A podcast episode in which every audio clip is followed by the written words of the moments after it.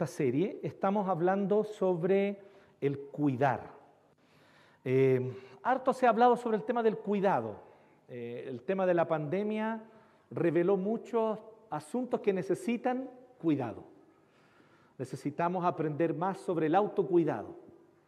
Harto se habló sobre eso en todo ámbito, en todo ámbito. Eh, físico, alimenticio, eh, en fin, como que fue todo un tema. Sobre todo porque empezaba la pandemia, empezaban las cuarentenas, teníamos que quedarnos en la casa y ahí había que cuidarse. Pero también empezamos a ver sobre el tema del cuidado de unos a otros, que es evidente en un tiempo de pandemia. O sea, la razón por la que hacemos cuarentena, la razón por la cual nosotros eh, eh, buscamos mantener distancia social y todo eso, es justamente para cuidar al prójimo, la razón por la que usamos mascarilla, etc. Pero también como que quedó en evidencia algunas cosas interesantes. Eh, salió un reportaje que lamentablemente eh, mostró tal vez una, foto de una realidad en un momento muy puntual. Eh, se veía mucho entusiasmo en ese momento, pero después las cosas volvieron lamentablemente, han vuelto a, como estaban, pero tenía que ver justamente con cómo el hecho de que hubiese cuarentenas en todo el mundo y había menos actividad, cómo de alguna manera eh, el medio ambiente estaba como empezando a recuperarse. Y no sé si ustedes vieron esas cuestiones, los, los delfines nadando así como en los ríos de las ciudades, cosas así, ¿no? Entonces, pero no solamente eso, sino que había efectivamente, estaba viendo una posibilidad de recuperación que lamentablemente eso sí duró poco. Pero todo eso nos muestra la importancia del autocuidado, del cuidarnos unos a otros y de cuidar al mundo. De ahí, por lo tanto, que vamos a estar hablando durante estos próximos meses, marzo, abril y mayo, vamos a estar hablando sobre este asunto. Bien, así que estamos en este mes de marzo hablando sobre el cuidado del corazón. Vamos a enfocar aquí porque la misma palabra nos aconseja sobre toda cosa guardada, guarda tu corazón porque de él fluyen los manantiales de la vida. O sea, todo lo que yo vivo, la forma como trabajo, la manera como enfrento los momentos de tensión, la manera como yo cuido o me hago cargo de las personas que están a mi alrededor y de mi familia, mis reacciones frente a planes que se frustran. Todo brota del corazón. Todo brota desde el corazón. Así que sobre toda cosa guardada, guarda tu corazón. Y ya la semana pasada vimos el primer consejo con respecto a esto. Y era este consejo, recuerda que eres amada. Recuerda que eres amado. Y es algo que necesitamos recordarlo constantemente porque se nos olvida fácil. Cuando olvidamos esto, empezamos a tratar de validarnos frente a los demás a través de un montón de medios, formas y maneras. Algunos, como el hermano menor de la parábola, a través de su rebeldía, de su antisistema, de su crítica constante y de esa manera de siempre tratar de mostrar que nada contra la corriente. Otros, siendo correctos, perfectirijillos, obedientes, decentes, buenos ciudadanos de bien pero también es una manera de tratar de probar nuestro valor por nosotros mismos. En ambos casos se ha olvidado lo mismo, que somos amados. Y eso es agotador, cansa y evidentemente daña, afecta a nuestra salud mental más tarde o más temprano. Hoy vamos a ver un segundo consejo.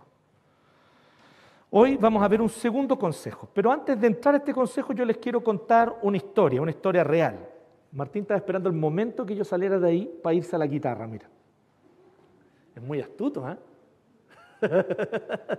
Él dijo, a ver, cuando este loco salga de ahí voy a ir a la guitarra.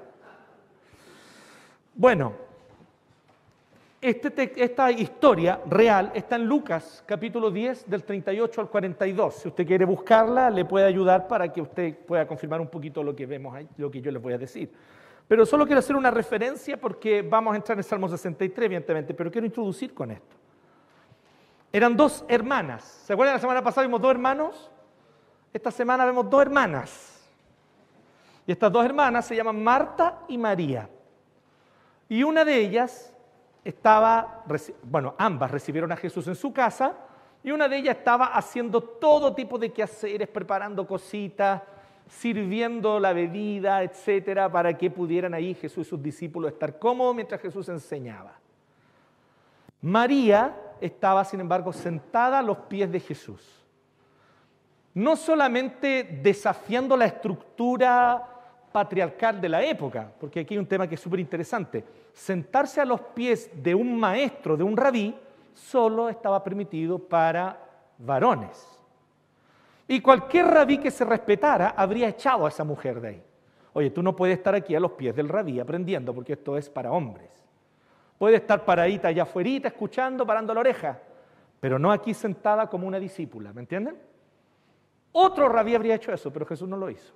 Jesús estaba feliz que María estuviese ahí sentada a sus pies aprendiendo. Pero además, el problema se produjo intrafamiliarmente, porque Marta estaba preparando todas las cosas, muy preocupada de que todo saliera bien, mientras María estaba obviamente aprendiendo, creciendo, bebiendo espiritualmente de toda esta riqueza que el Señor le estaba dando. Así que este asunto era bastante complejo y se genera entonces un momento en el cual dice así la Biblia, y usted lo puede comprobar allí, que Marta se vio abrumada por muchas cosas o por muchos servicios. Y es muy interesante porque la palabra servicios ahí es una palabrita en el griego que usted la debe conocer si usted es un evangélico. Si usted lleva mucho tiempo como evangélico, la va a conocer. La palabra es diaconía. Y la diaconía no es algo malo, ¿no? Diaconía algo bueno, es un ministerio de la iglesia. Aquí están los diáconos, Seba, la Vale, ¿cierto? Están los diáconos y con nosotros, Pato, etcétera, la Leito. Entonces, ¿cómo va a ser malo la diaconía? No es que sea malo, pero eran muchas diaconías y esto la tenía abrumada. Y entonces ella viene en un momento y reacciona de tal forma que si usted ve bien, igual es súper irrespetuoso, porque Marta viene y le dice a Jesús, oye Jesús, ¿acaso no te importa? ¿Te da lo mismo que yo esté aquí sirviendo, preparando las cosas en la cocina, trayendo las bandejas llenas de cositas, mientras mi hermana se sienta ahí a escuchar? No me ayuda, no hace nada. Y ahí Jesús, en realidad, de una manera muy amorosa, porque dice así, que él parte diciéndole, Marta, Marta. Y usted debe entender que en el contexto de la época esto no es una manera condescendiente de hablarle a alguien, es una manera que refleja ternura genuina, verdadera. Él está hablando con cariño sincero. A su amiga, porque era su amiga, Marta, Marta, Marta. Tú estás afanada, preocupada con muchas cosas. De nuevo, lo mismo, la idea de muchos. Pero ahí Jesús dice algo súper heavy, que pasamos por alto muchas veces cuando escuchamos esta historia. ¿Quién aquí se crió en la iglesia cristiana evangélica e iba a la escuela dominical cuando niño? A ver, levante su mano. ¿A cuántos de ustedes que levantaron la mano le enseñaron esta historia cuando niño en la escuela dominical? Esta es clásica, ¿o no? Clásica historia en la escuela dominical. Bueno, en algunas iglesias, en otras no. Ah. Por ahí me contaron que hay, habían iglesias que, la escuela dominical consistía en hacer que los niños cantaran nomás. ¿Será cierto eso? Parece que sí, ¿cierto, Mar? bueno, entonces usted fue a una escuela dominical donde efectivamente enseñaban historias bíblicas, usted tuvo el privilegio de aprender de esta historia, pero muchas veces pasamos por alto este detalle. Jesús le dice así, solo una cosa es necesaria. Y yo quiero que nos quedemos con esa frase de Jesús para el resto de este sermón. Solo una cosa es necesaria. ¿No les parece a ustedes que esto es un poco como utópico de parte de Jesús? Como si Jesús nos estuviese invitando a una especie de estilo de vida irrealista, así como a vivir una utopía. Una cosa es necesaria. Y María ha escogido la mejor parte, la que no le será quitada. ¿Cómo una sola cosa necesaria? Espera ahí Jesús, espera, espera. Una sola cosa. Y ahí entonces los intérpretes vienen y dicen, no, es que debe estar hablando así como metafórico, simbólico, como críptico. No, no lo quiere decir literalmente. No, no, hermano, está diciendo literal, Jesús está diciendo ahí, una sola cosa es necesaria. Entonces, espérate que, a ver, es que esto no puede tener sentido. Síganme un poquito la lógica. ¿Necesitamos respirar o no? ¿Necesitamos comer o no necesitamos comer? ¿Necesitamos beber agua, hidratarnos? A propósito, ¿necesitamos o no? Sí, necesitamos. Bueno, yo necesito. Necesitamos. Necesitamos muchas cosas. Necesitamos gente que nos ame, que nos quiera y que puedan estar cerca de nosotros. Necesitamos personas cercanas con las cuales desarrollar proyectos juntos a largo plazo. Para la gran mayoría esto significa la búsqueda de una pareja con la cual casarse, formar familia y matrimonio. Para muchos otros significa, como Pablo, como el mismo Jesús, tener un círculo cercano de amigos, colaboradores, con los cuales hacen proyectos juntos de por vida. Pero necesitamos muchas cosas. Necesitamos descanso. Necesitamos, en fin, puedo mencionar N otras cosas. ¿Cómo Jesús dice solo una cosa es necesaria? Y aquí yo quiero que usted observe una cosa importante. Marta estaba como usted y como yo en este tiempo de pandemia. No sé si le pasó. Abrumada. ¿Usted se, usted se abrumó? ¿Alguno usted se abrumó en la pandemia o no? Yo me sentí heavy, abrumado. Sí, dijeron por ahí. Un sí con mucha convicción. Les salió de acá adentro. Sí. Y es porque fue así, para muchos estamos abrumados. Y saben que la palabra abrumado ahí es súper bonita la palabra. En realidad horrible, pero, pero en realidad es bonito el significado. La palabra abrumado ahí literal, eh, la palabrita en el griego significa dar vuelta en círculo, como cuando tú te pierdes en el desierto, en un bosque. Oye, me parece que ya pasamos por aquí. Y es como que no sales de allí, das vuelta en círculo. Y ahora yo te vuelvo a preguntar, ¿has estado dando vuelta en círculo? ¿Estos últimos dos años han sido años de dar vuelta en círculo para ti? Porque les digo algo, para mí sí lo ha sido. Pero pastor, usted el pastor, no le puede pasar eso. No sé de dónde, en qué versículo de ustedes sacaron que no me podía pasar eso, pero nos pasa, damos vuelta en círculo, somos como Marta, y yo creo que aquí no nos engañemos, por lo tanto, porque también, dependiendo de cómo te enseñaron la historia, de repente nos enseñan la historia como si Marta fuese la mala, la ingrata, y no, Marta es una tremenda amiga de Jesús. Jesús la ama muchísimo.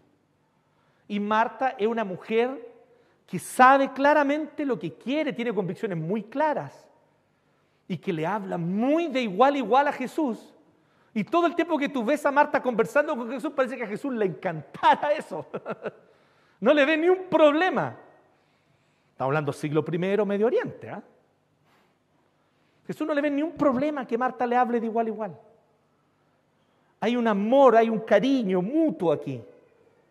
Así que no te confundas, Marta no es, eh, es esa mala cristiana o ese mal cristiano que tú dices, no, yo no soy así. Más bien es todo lo contrario, yo creo que Marta es como yo, Marta es como tú, nosotros somos como Marta, todos somos Marta. Hashtag. Todos somos Marta. Y esto es lo que nosotros vemos.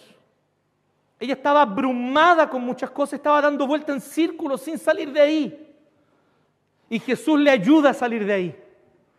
Le dice, estás afanada con muchas cosas cuando solo una es necesaria. Volvemos a esta frase misteriosa mística, que no nos encaja mucho con Jesús, porque Jesús es un maestro práctico. Jesús es un maestro así, con los pies en la tierra. Jesús no es alguien que vino a proponernos un camino de utopía y sueños. Es más, Jesús vino a deshacer los sueños humanos. Jesús vino a romperlos en trizas para que dejemos de ilusionarnos con estupideces y comencemos realmente a imaginar el reino, que es la realidad. Es lo que Dios está haciendo en la historia. Así que cuando Jesús viene y dice esta frase que parece como dicha de un gurú del Tíbet, no nos parece a nosotros que no nos encaja con Jesús, porque ese no es el modelo de Jesús. Jesús es un maestro práctico, vive con las personas, convive con ellos, se sienta a comer, No es un yogi sentado en una columna por 40 días sin comer, no. Entonces, ¿qué es lo que pasa con esto? Una cosa es necesaria. ¿Y sabes qué es la única cosa necesaria? Lo que María estaba haciendo. Gozar de la presencia de Dios. Esto es algo tan heavy, hermanos, que un montón de teólogos terriblemente cabezones, secos, más encima eran hombres consagrados de oración, las tenían todos estos gallos. Por allá por el siglo XVII en Inglaterra se reunieron, redactaron un catecismo, que es el catecismo que usamos nosotros en la iglesia acá, y parte así la primera pregunta, ¿cuál es el fin principal del hombre? Y estos gallos se cabecearon en toda la Biblia y llegaron a esta conclusión, no con un versículo sacado de contexto, sino con todo el testimonio bíblico, del Génesis al Apocalipsis. Ellos dijeron esta respuesta, el fin principal del hombre es glorificar a Dios gozando de Él para siempre. Y yo personalmente considero que es una de las respuestas más geniales. Solo una cosa es necesaria. No vivir para la autosatisfacción tuya. No vivir para encontrar tu propio bienestar, según tu propio estándar de lo que significa la felicidad personal. No. Tú viniste a este mundo para glorificar a Dios. Ahora la pregunta es, ¿cómo se glorifica a Dios?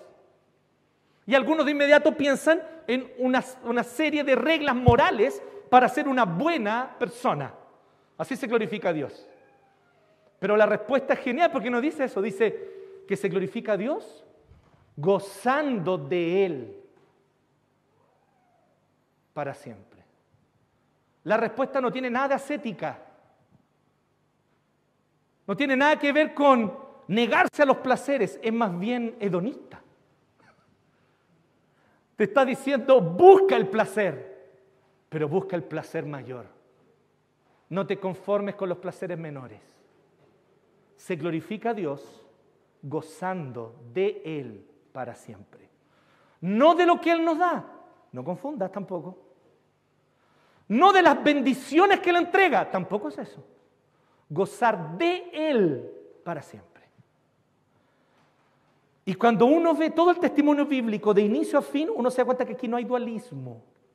O sea, no se trata de, ah, entonces tengo que dejar todo lo demás, abandonar los placeres, como decía alguien por allí, el otro día conversamos con Dani y Abraham al respecto de esto, que algunos tienden a pensar eso, ¿no? No puedes escuchar música del mundo. ¿Y por qué no? Y, ni siquiera estamos hablando de canciones indecentes que hay caleta. Sobre todo ahora con, el maldito reggaetón hay mucho. No, no estamos hablando de eso. Estamos hablando nosotros de, escuchar una música que simplemente es bonita, hermosa, que hasta puede tener un mensaje positivo. No, no lo escuches porque eso no es cristiano, te dicen. Y cuando tú empiezas a escarbar, pero ¿por qué? A ver, explícame. Para muchos, servir al Señor de manera radical significa negar o negarse a un montón de cosas que justamente Dios nos dio para que podamos conocerlo mejor y disfrutarlo más a Él. Por lo tanto, no hay un dualismo, no se trata de dejar de vivir, dejar de tener metas, dejar de disfrutar las cosas de esta vida para buscar a Dios. ¿Sabe de qué se trata? De entender esto, que justamente viviendo, no dejando de vivir, viviendo, teniendo metas y disfrutando las cosas de esta vida es como yo puedo gozarme más en Dios. Te lo voy a dar con un ejemplo.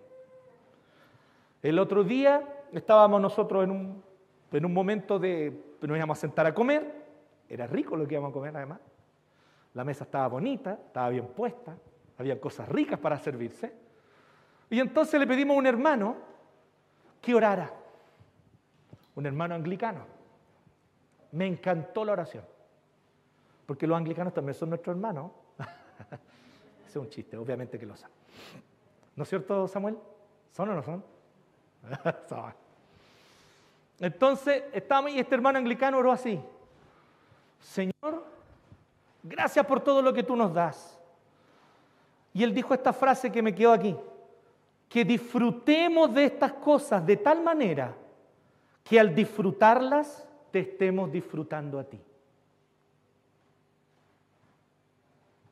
Esa es una oración bíblica. Que yo disfrute las cosas de tal manera que al disfrutarlas esté disfrutando a Dios. O sea, que las cosas sean un medio para que yo goce más a Dios, que es el fin. Y esto yo lo puedo aplicar no solamente al disfrutar, lo puedo aplicar a un montón de otras cosas más. Al buscar justicia, por ejemplo. Señor, que al anhelar justicia, yo te esté anhelando a ti y tu reino. Señor, que al proponerme metas, yo lo que esté buscando es conocerte más y amarte más. Y que esas metas sean solo un medio para que yo disfrute más contigo y goce de tu presencia. Busca una sola cosa significa eso. Entiende que por detrás de toda esta matrix, los códigos binarios son o vives para la gloria de Dios o no vives para la gloria de Dios. ¿Me entienden? Me encanta la gente que hoy día habla de, ser cosas no binarias. ¿Han escuchado eso? Porque eso ya es binario. Existe lo binario y lo no binario. y es binario. Es un poco ridículo, ¿cierto? Es porque la vida es así.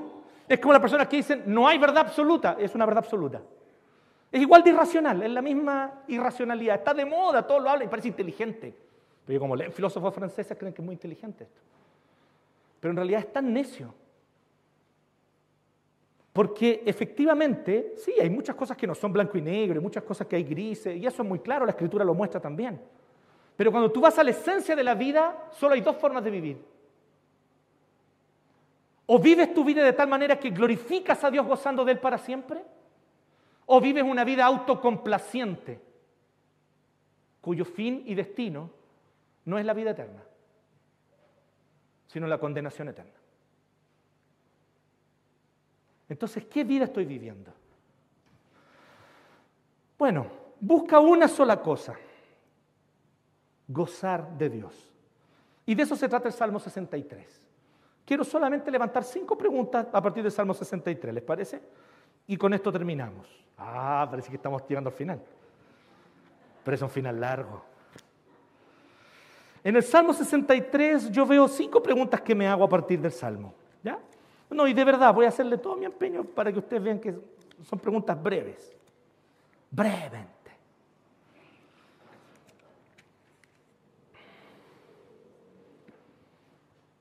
Salmo 63. Cinco preguntas que yo quiero que nos hagamos porque este es el, consejo de hoy. No sé si se dieron cuenta todo esto. El consejo de hoy es este. Busca una sola cosa. ¿Qué les parece el consejo? Busca una sola cosa. En todo lo que hagas, donde sea que vayas, a lo que sea que te dediques, busca una sola cosa. Glorificar a Dios gozando de Él para siempre. Gozando de Él en todo. Busca una sola cosa. ¿Y por qué este consejo es tan importante? No ustedes saben, pero las ciencias de la salud mental han ayudado muchísimo a todos nosotros en muchos aspectos. Y una de las cosas en las que nos han ayudado mucho es justamente apuntando a esto, a lo que les hablaba de Marta. Vivimos en tiempos donde a causa del desarrollo de lo que se llama el capitalismo tardío, la sociedad de consumo, tenemos demasiadas opciones delante nuestro. Y uno dice, bacán, vivimos en un mundo lleno de opciones. Eso es terriblemente abrumador. Aquellos de ustedes que lidian con la ansiedad entienden clarito lo que estoy diciendo, ¿cierto? Para aquellos de ustedes que tal vez la ansiedad no es tanto tema, tal vez les cuesta un poco verlo, pero si tú te analizas bien vas a ver que es un tema para ti también. Pero es heavy esto de la cantidad de opciones que tenemos. No es agradable, es abrumador. Yo puedo hacer tantas cosas con mi vida, puedo intentar tantos caminos y proyectos que no sé qué hacer y qué decidir. Y eso nos abruma y a veces ese exceso de decisiones Está delante nuestro, no sé, algo tan cotidiano como ir al supermercado. Siempre doy el mismo, ejemplo, pero eh, mi abuelita me mandaba a comprar leche y era leche. Ahora uno va al supermercado y es con omega 3, deslactosada, eh, y además está, y está el, típico trinomio, digamos, ¿no? Que es entera, semidescremada o descremada. Pero hay de todos los tipos, entera, semidescremada, descremada. Entonces, heavy, eso es abrumador, es súper abrumador. Entonces, este consejo de Cristo es heavy. Solo una cosa es necesaria. Busca solo una cosa. Tremendo, ¿no? Oh, cómo eso nos va a sanar a muchos de nosotros. Cómo nos va a hacer bien buscar una sola cosa. Así que Salmo 63, ¿lo tiene abierto ahí? Téngalo abierto para que me acompañe, porque si no, ¿qué pasaría si yo le echo mullo, si yo le digo, este Salmo dice tal cosa y no lo dice?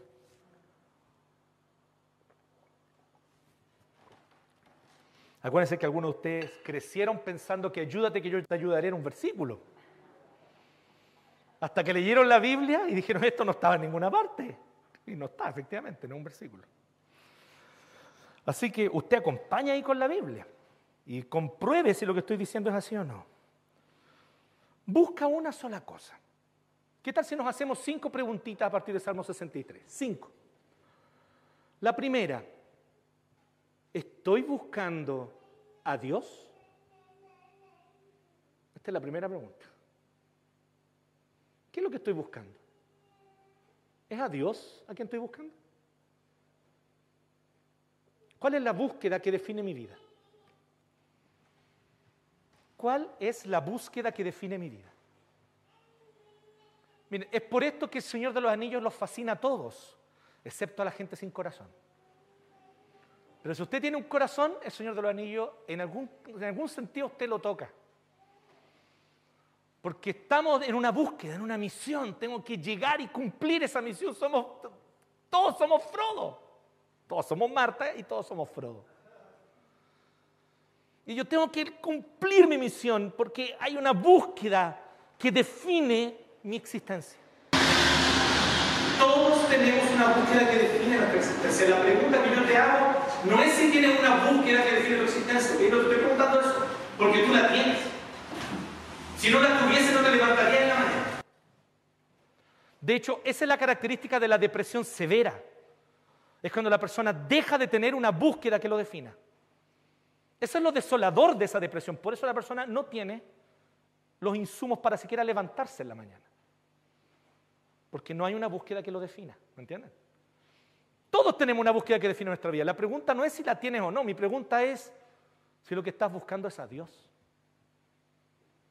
Porque si no es a Dios, permíteme decírtelo, con todas sus letras, y esto es literal, estás desperdiciando tu vida.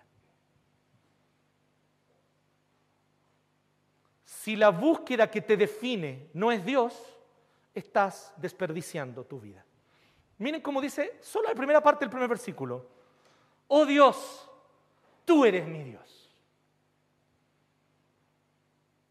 ¿Cachan lo que podría, lo que está significando esto que dice David? ¿Qué otra cosa podría ser su Dios? Pero él no ha permitido que eso ocurra con su corazón. Él ha querido que Dios sea su Dios y no otras cosas. Pero yo te pregunto a ti, ¿quién? ¿Qué cosa? ¿Qué causa? Hay causas nobles, súper importantes y muy necesarias en un mundo como el que vivimos, lleno de injusticias y opresiones súper terribles. Yo no tengo duda de que hay causas muy importantes y que está bien apoyarlas. Pero ¿qué pasa cuando esa causa es mi Dios?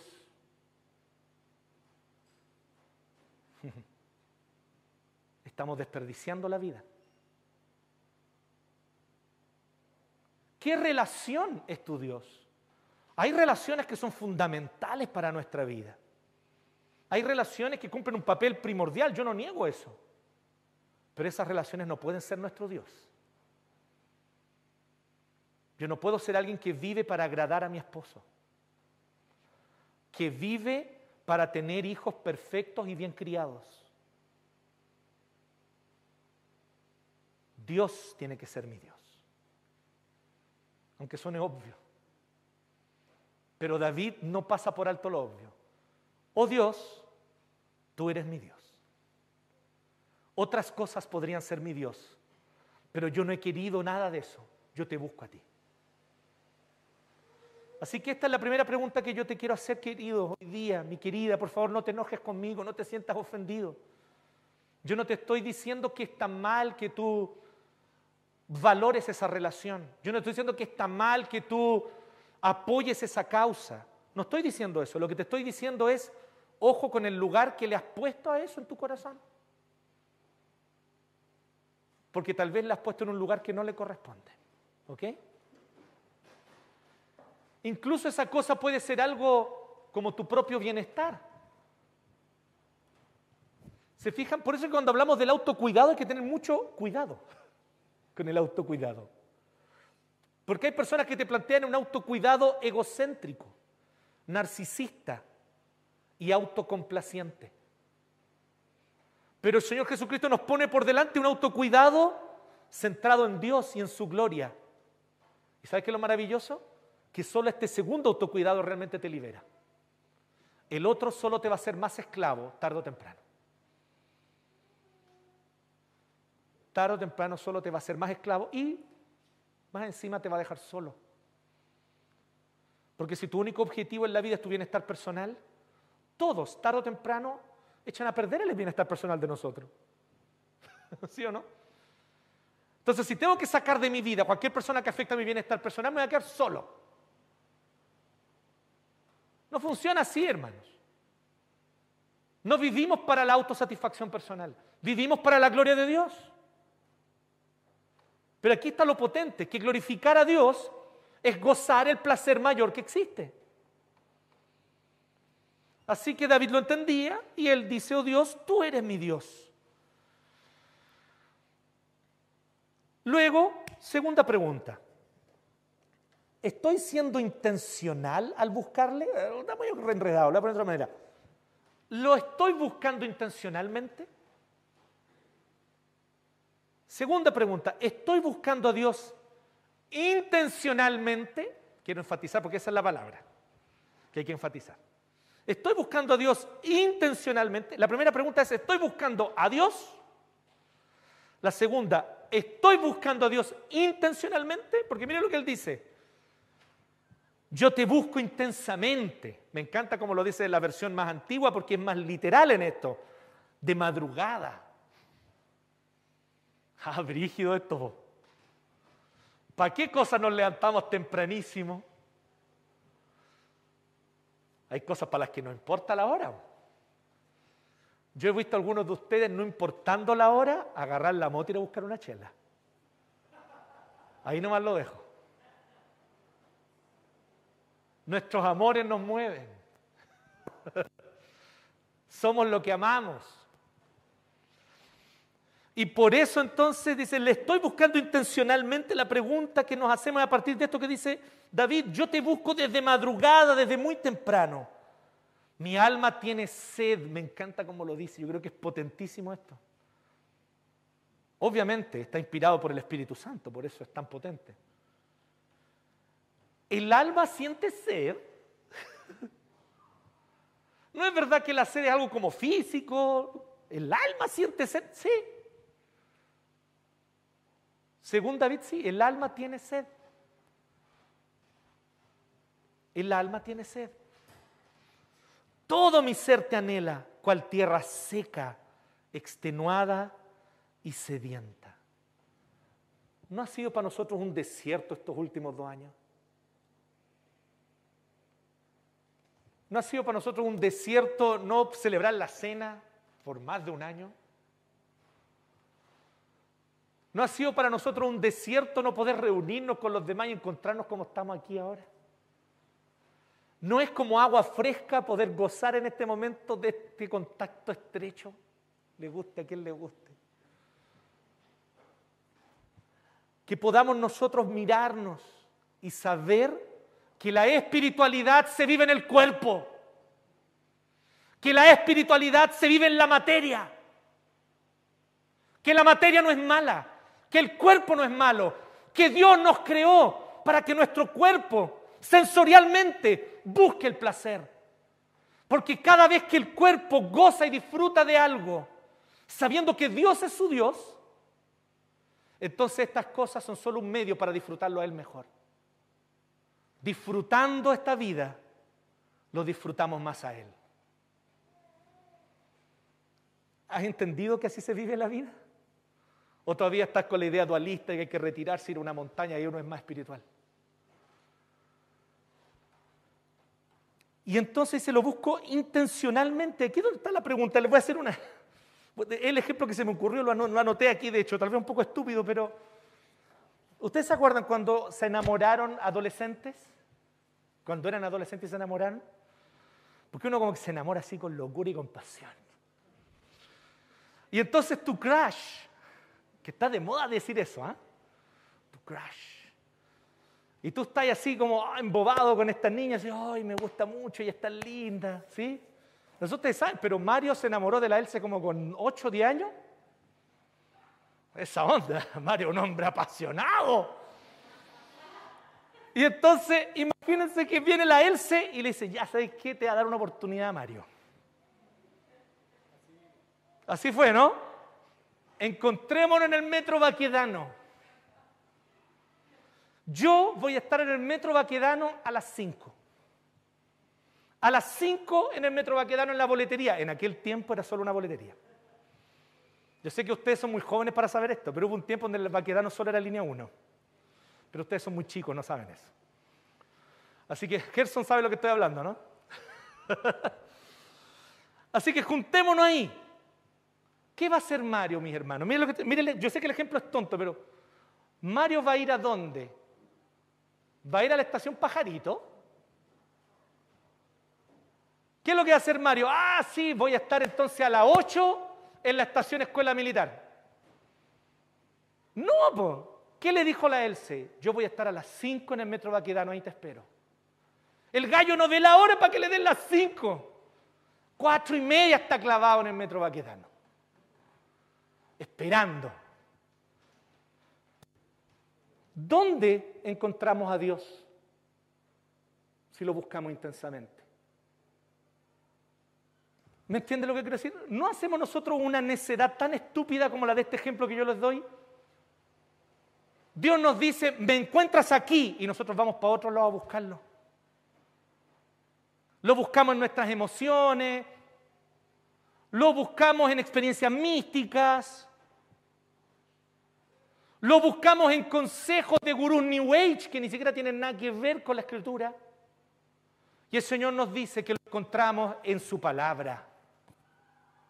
¿Por qué vas a otro lugar a buscar a Dios si aquí es donde Él está? Aquí es donde tú lo encuentras, aquí Él se reveló. Si mi corazón realmente busca a Dios, yo lo voy a encontrar donde Él me dijo que yo lo encontraría. Y el Señor me dijo así, Escudriñen las escrituras porque a ustedes les parece que en ellas tienen la vida eterna. Bueno, las escrituras dan testimonio de mí, dijo Jesús. Cuando tú buscas al Señor y si es sincera tu búsqueda y si es inteligente, mínimamente inteligente tu búsqueda, vas a darte el tiempo de encontrarlo en su palabra.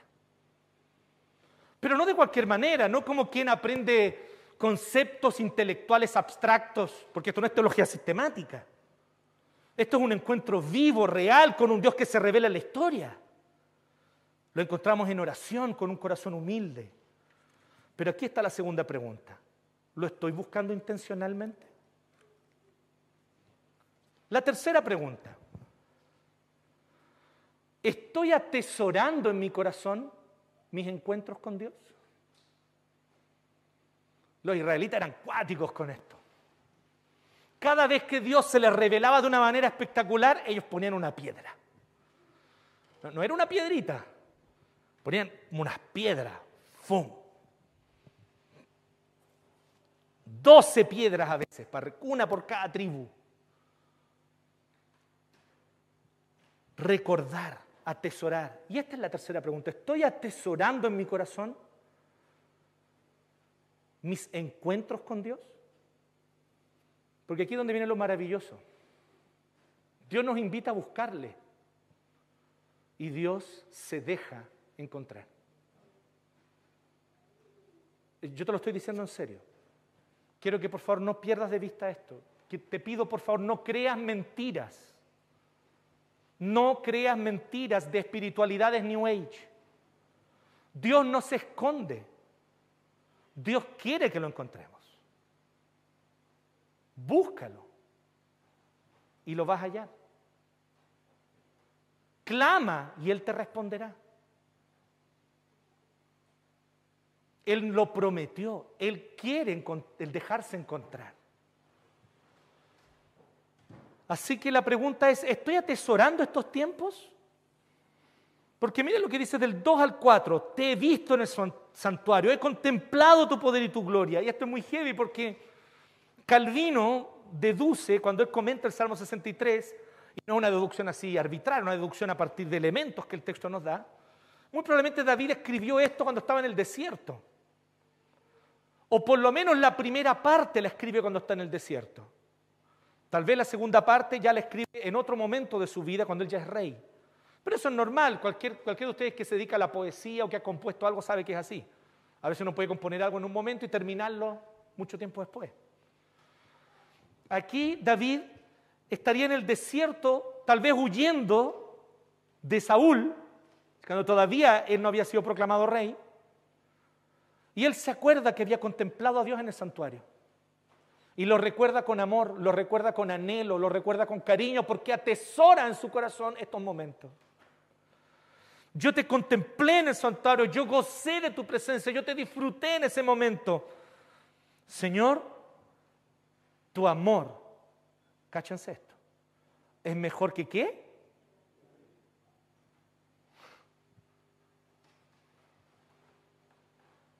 Somos de cartón, ¿no?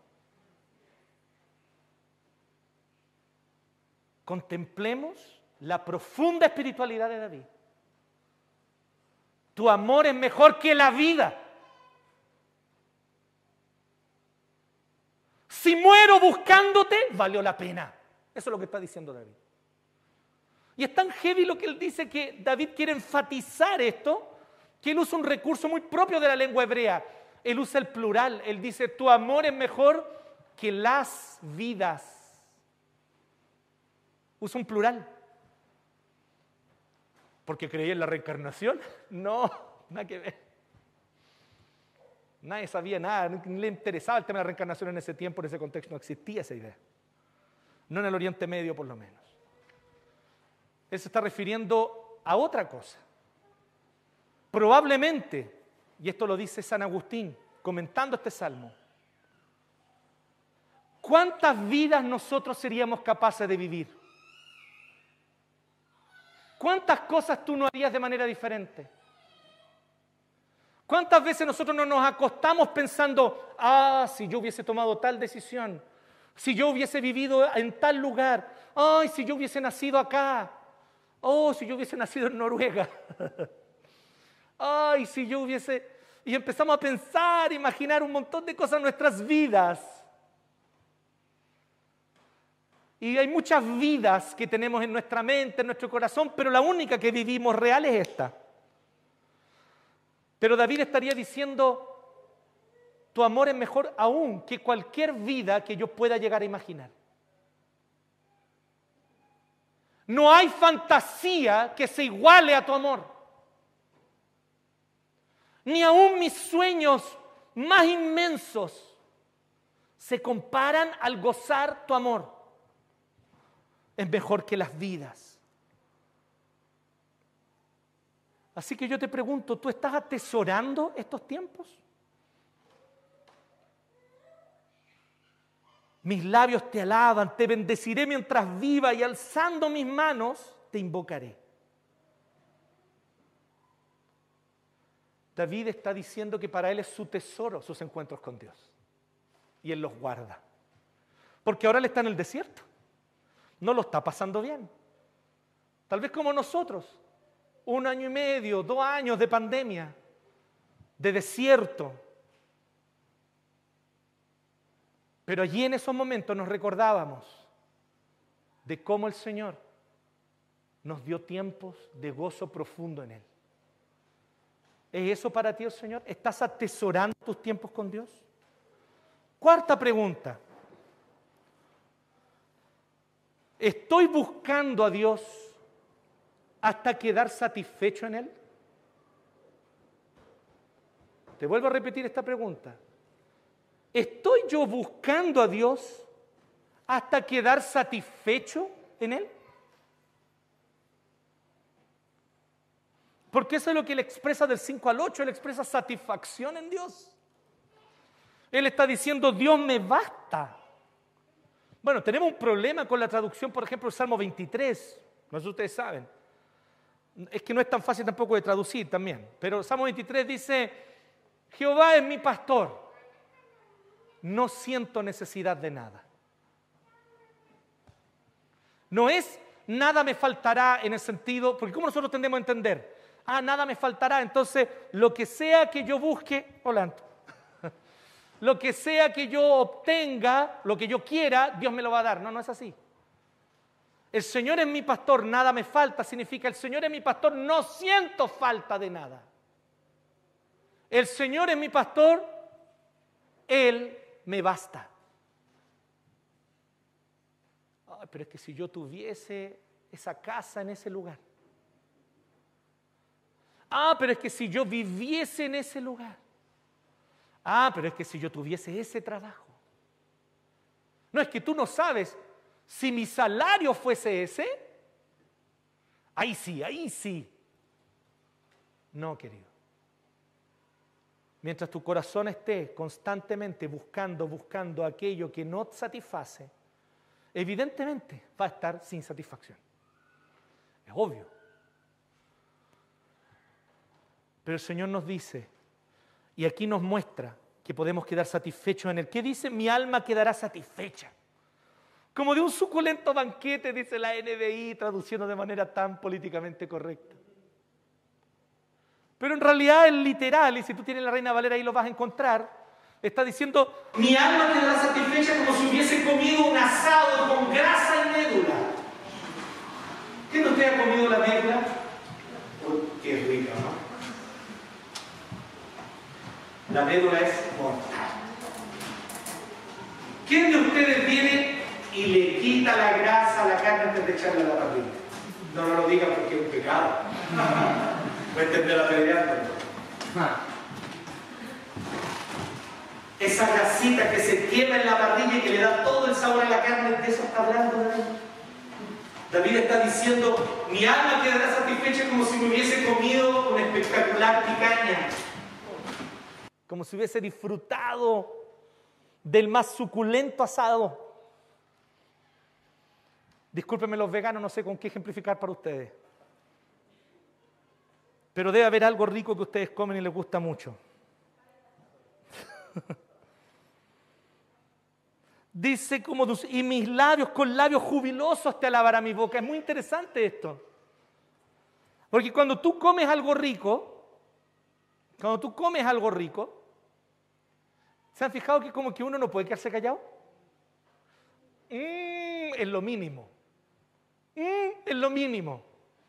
A veces uno dice cosas así como, oh, maravilloso. Los más canutos, aleluya, gloria al Señor. Pero como sea uno como que tiene que expresarlo, es como que el gozo no está completo mientras uno no lo expresa con sus labios. ¿Se han fijado en eso, no? Hay que expresarlo. Y eso es lo que está diciendo con labios jubilosos te alaba mi boca, como cuando como un delicioso asado y me quedo lleno. Yo digo, oh, estuvo exquisito, qué delicioso, muchas gracias. En mi lecho me acuerdo de ti, esto es muy heavy, porque por lo general, cuando ya estamos bajando nuestras defensas eh, psicológicas, estamos bajando nuestra tensión y estamos acostados en la cama, ahí es cuando nuestros deseos se revelan más libremente. Chao, Anto. Si viviéramos en tal lugar, si yo hiciera tal cosa, si yo viviera así, si yo tuviese tal casa, si yo tuviese tal salario. En fin, ese momento donde nuestra mente fantasea. Pero a David no le pasaba eso. David anhelaba tanto al Señor que cuando él se estaba acostando, él pensaba en Dios. Para él esa era su búsqueda. Por lo tanto, nos dice,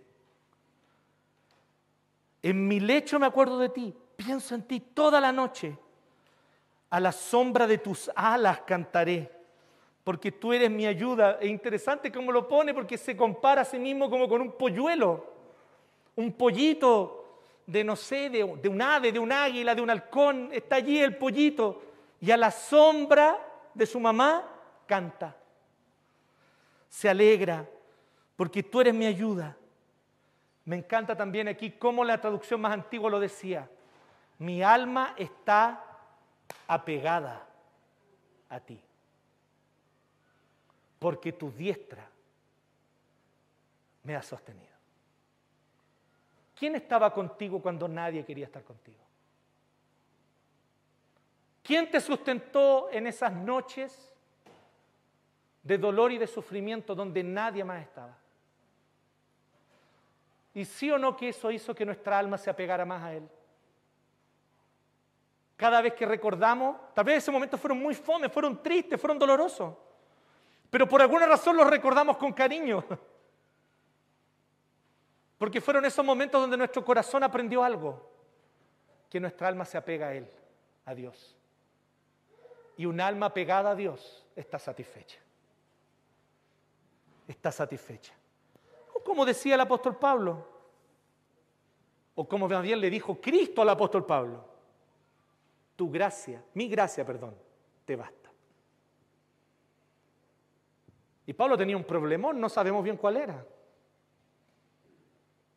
Algunos dicen que era una enfermedad muy dolorosa, otros dicen que era un problema a la vista, que no le permitía después ni siquiera escribir. Tuvo que pedirles a otros que escribieran las cartas, las últimas cartas que le escribió, porque con su ojo ya no podía más. No sabemos lo que era. Pero lo que fuera era algo que ciertamente le incomodaba a Pablo, porque Pablo no era un tipo que le dolía cualquier cosa, ¿me entienden o no? Acuérdense que a Pablo lo apedrearon una vez y pensaron que estaba muerto. ¿Se acuerdan de eso? No está en la Biblia. Y estos no eran gallos así como, ay, sí, apedreemos, nunca lo habíamos hecho antes. No, estos luego eran expertos en apedrear. Así que ellos sabían cuando alguien estaba muerto y apedrearon a Pablo y lo vieron ahí desangrado, hecho pedazos. Ah, este ya se murió. Y se fueron. Y el loco se paró. Se fue y siguió predicando. ¿Quién de nosotros haría esa? No la haríamos, ¿no? ¿Cómo somos nosotros? Ay, me dio tendinitis y me tengo que poner la cosita azul en el brazo. Somos como ese perrito del meme. Pero Pablo es como el otro perro, ¿no? El perro musculoso, sí. Bueno, pero algo le dolía mucho a Pablo, este era algo que lo afectaba mucho, no sabemos qué era, pero tiene que ser algo terrible porque Pablo no era cualquier persona. Y Pablo le ruega al Señor tres veces, Señor, quita esto de mí, quita este aguijón, Señor.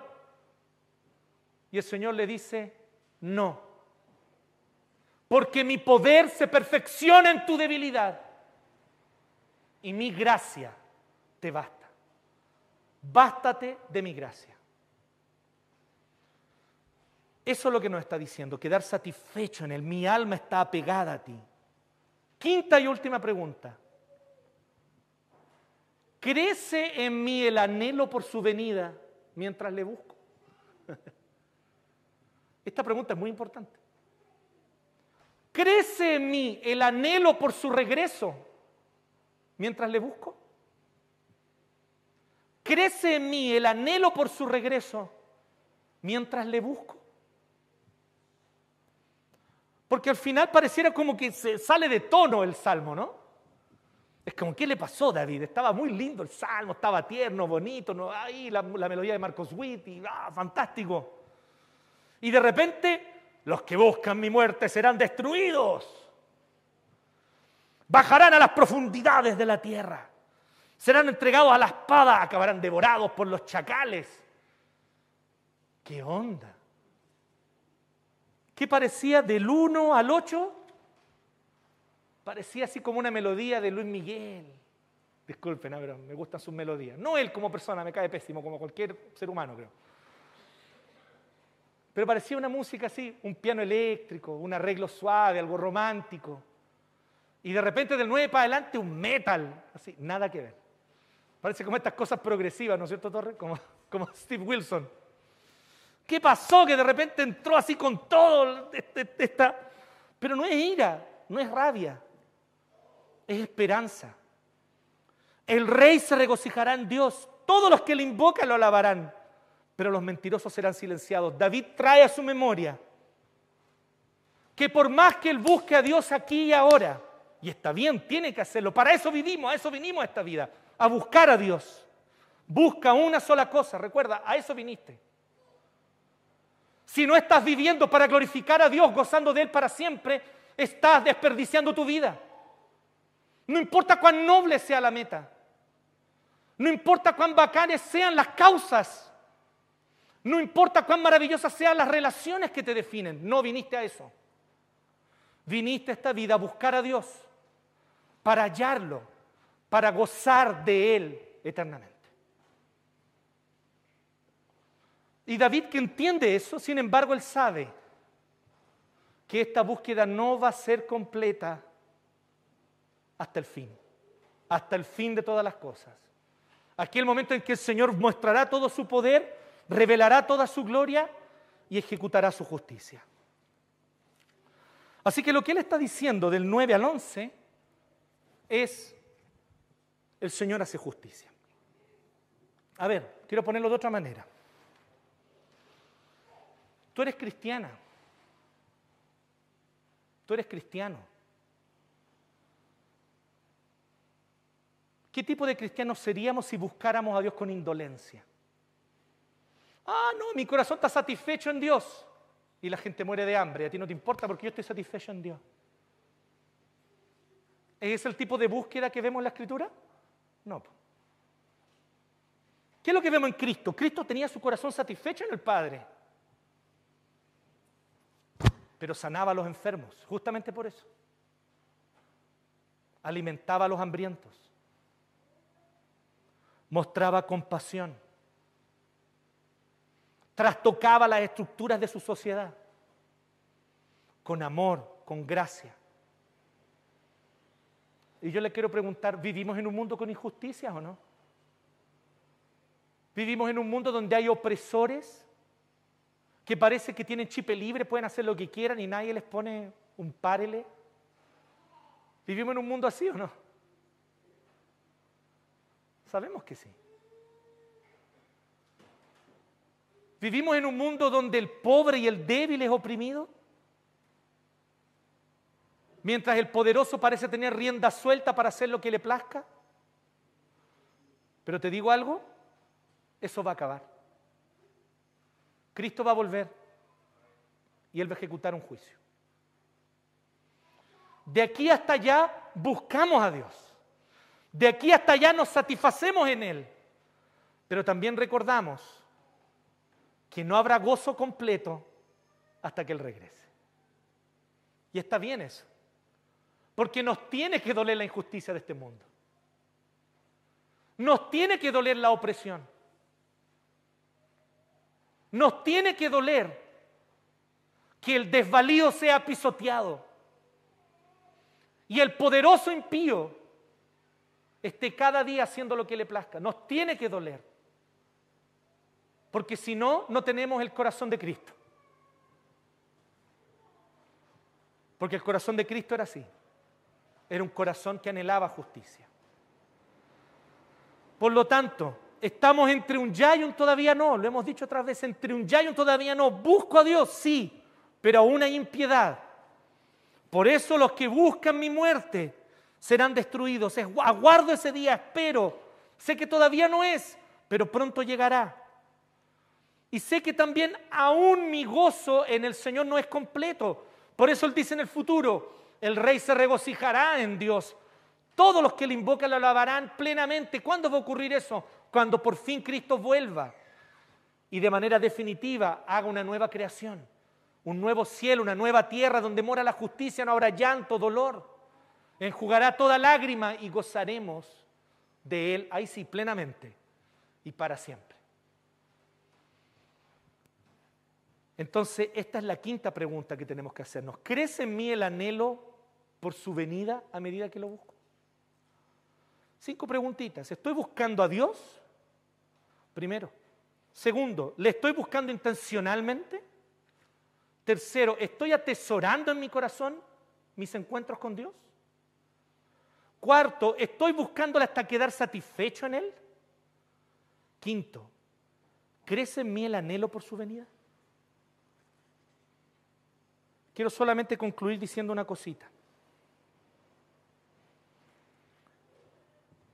Yo no pretendo aquí decirles que este es el único factor por el cual estamos agotados. Yo no estoy diciendo eso. Pueden haber otros factores. Pero yo sí creo y entiendo que este es un factor muy importante. Estamos agotados, estamos estresados, nuestra salud mental se ha visto resquebrajada. Y yo creo que en parte, y tal vez en tu caso, no lo sé, tú lo sabes, en gran parte, a lo mejor en tu caso, es porque has estado buscando otras cosas. Chao, Anto. Has estado buscando otras cosas. Tal vez estás abrumado buscando demasiadas cosas cuando solo una es necesaria. De eso se trata este día, el día del Señor, por ejemplo. Y termino solo con este ejemplo. Este no es el día del descanso, queridos. El domingo no es día de descanso, es día del Señor. No es día de la familia, es día del Señor. No es el día del asado con los amigos, es el día del Señor. ¿Pueden haber esas otras cosas también en el día del Señor? Por supuesto. En segundo, en tercer lugar, porque lo primero es esto. Buscar a Dios y hacerlo juntos como comunidad. ¿Y sabes por qué es tan importante el Día del Señor? Creo yo, hay muchas razones, pero yo te voy a dar una solamente. Porque justamente en este día cuando le quitamos la cortina a la Matrix y vemos de verdad de qué se trata la realidad. Nosotros no venimos al culto para escaparnos de la realidad, es todo lo contrario, venimos al culto para encontrarnos con la raíz de la realidad. Cuando dejamos de congregarnos, descuidamos el día del Señor y descuidamos este tiempo de buscarle como comunidad, vamos desapegándonos de la realidad. Vamos distanciándonos de la raíz de la realidad y nos quedamos de lunes a sábado embobados con las apariencias, con las cosas que no valen nada. Y en vez de tratar a las cosas como medios para glorificar a Dios como fin, tratamos a las cosas como fin en sí mismo. ¿Me entiendes? Esa es la diferencia entre disfrutar de un suculento banquete, como dice David, a vivir en la gula. El que vive en la gula es idólatra. Esa es la diferencia entre disfrutar de un vino dulce, sabiendo que al disfrutarlo estoy disfrutando a Dios que me lo dio, con acciones de gracias, a hacer de eso un fin en sí mismo y caer en la constante embriaguez y estar en una adicción que no es otra cosa sino idolatría. ¿Me entienden? que más encima esclaviza mis neuronas, esclaviza mi cuerpo. Causa daños permanentes tal vez por siempre. Entonces lo que yo te estoy diciendo es, cuando venimos el día del Señor y guardamos el día del Señor y lo tomamos en serio, es una manera de reconectar con la raíz de la realidad y entender de qué realmente está hecho el mundo, de qué está hecha la realidad, porque toda esta realidad que nosotros vemos existe en Dios. Él la sustenta. El mundo, la al disfrutar lo disfrutamos a Él. Al anhelar justicia lo anhelamos a Él. Al buscar y admirar la belleza lo buscamos y admiramos a Él. Así que en el día del Señor es una manera de encontrarnos con Él cara a cara. Porque Dios es el hábitat de la realidad. Todas las cosas en Él subsisten. Vienen de Él, existen por medio de Él y son para Él. Él las trajo a existencia. Entonces, ¿con qué te vas a quedar? ¿Con la apariencia? ¿Con la sombra? ¿Con la máscara? ¿O vas a acabar más hondo? Ir en búsqueda de la verdadera realidad, que es Dios. Ese es el desafío. Y a eso entiendo yo que hemos venido hoy día aquí. Amén. Voy a invitarlos a que oremos. Mientras oramos, le voy a pedir a Seba, no sé si está por allí, que pasen nomás junto con Ale.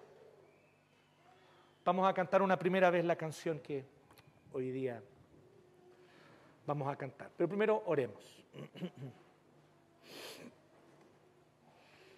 Santo Dios, te agradecemos Dios porque podemos venir a buscarte, a encontrarnos contigo y podemos hallarte. Tú te dejas encontrar y eso es glorioso, es maravilloso y te agradecemos, Señor. En este momento pedimos a ti, Señor, que tú nos permitas, oh Dios, de verdad, de corazón, arrepentirnos de todo aquello que nos distrae de ti y que nos hace olvidar que tú eres el fin de todo lo que somos y vivimos. Perdónanos, Señor, pero también te rogamos, acércate a nosotros a medida que nos acercamos a ti. Déjate hallar, Señor, a medida que nosotros te buscamos, conforme a lo que tú mismo prometiste en tu palabra. Oramos a ti, Señor, rogándote que nuestro corazón pueda quedar de verdad satisfecho como de un suculento banquete, satisfecho en tu presencia. Es lo que oramos a ti en esta hora, en el nombre de Jesús. Amén.